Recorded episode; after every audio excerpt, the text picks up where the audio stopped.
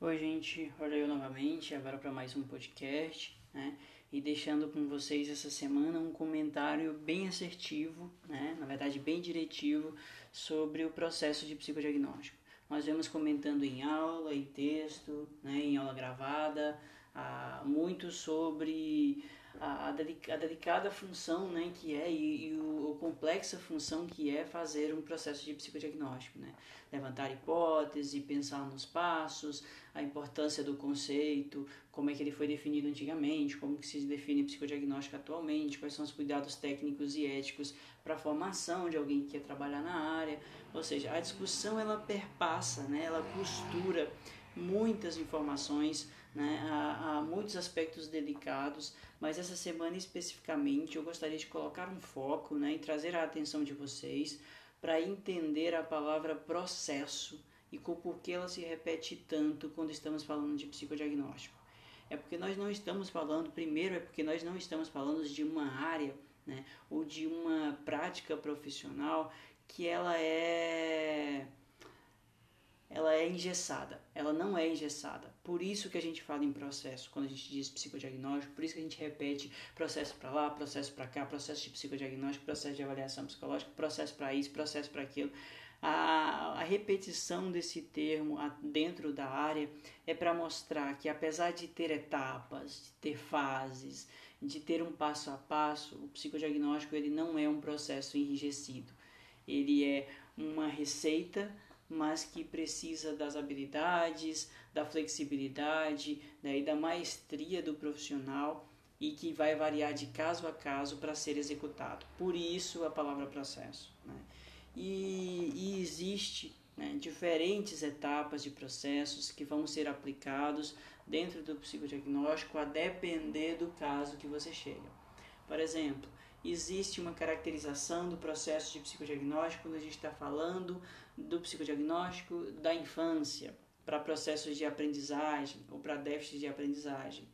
Existe uma outra receita de processo de psicodiagnóstico quando a gente fala de avaliação psicológica ou de psicodiagnóstico para adolescentes em casos, por exemplo, de, de ideação suicida, né?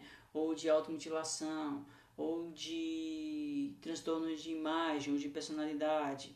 Né? Existem outra receita de processo de psicodiagnóstico quando a gente fala de avaliação psicológica para adultos, né? em contextos jurídicos ou de guarda, né? ou para descartar psicopatologias que pode estar, tá pode estar tá sendo produzidas pela atividade laboral daquele sujeito.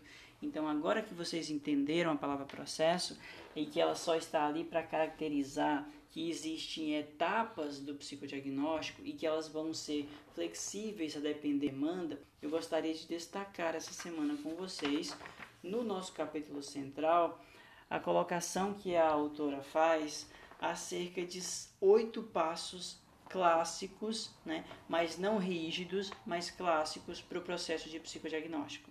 Né? Ela coloca que o primeiro passo na tabela, tá? Nós vamos discutir isso em aula, ampliando as etapas, pensando demandas, elaborando estudos de caso. Mas no primeiro passo, como ela coloca dentro de um manual, é determinar, determinar os motivos da consulta, né?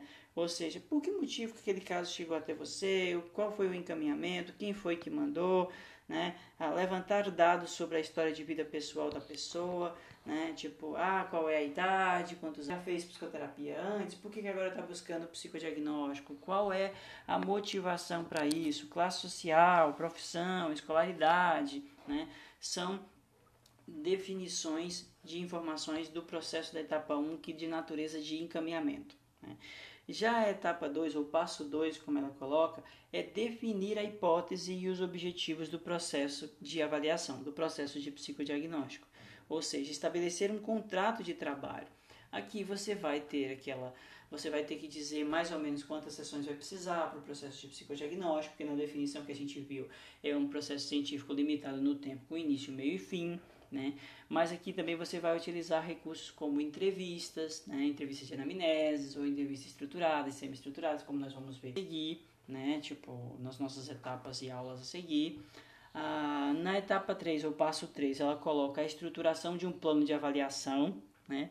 Ou seja, no passo 3 a gente já está falando de montar um plano de investigação das nossas hipóteses, ou seja, levantar instrumentos, né, ferramentas de mensuração, testes. Na etapa 4 ela fala de administrar as estratégias e os instrumentos de avaliação.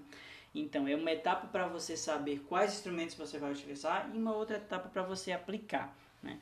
Na etapa 5 é corrigir e integrar as informações levantadas, seja quantitativas ou qualitativas, seja já de vindas de testes, ou de entrevistas, ou de observação, ou de dinâmicas, ou de visita técnica, ou seja, na etapa 6 você vai ter que integrar todos esses resultados para saber se eles confirmam ou não a sua hipótese inicial. Né? Ah, e na etapa 7 você vai ter que formular as conclusões, definindo as potencialidades e as vulnerabilidades do caso. Porque em psicodiagnóstico ele não tem como objetivo apenas descrever um rótulo ou dar uma psicopatologia para o sujeito. O principal objetivo, na verdade, é levantar as potencialidades do caso. Né? Tipo, como elas podem ser trabalhadas, inclusive, devem ser apontadas nesse, nessa etapa 7.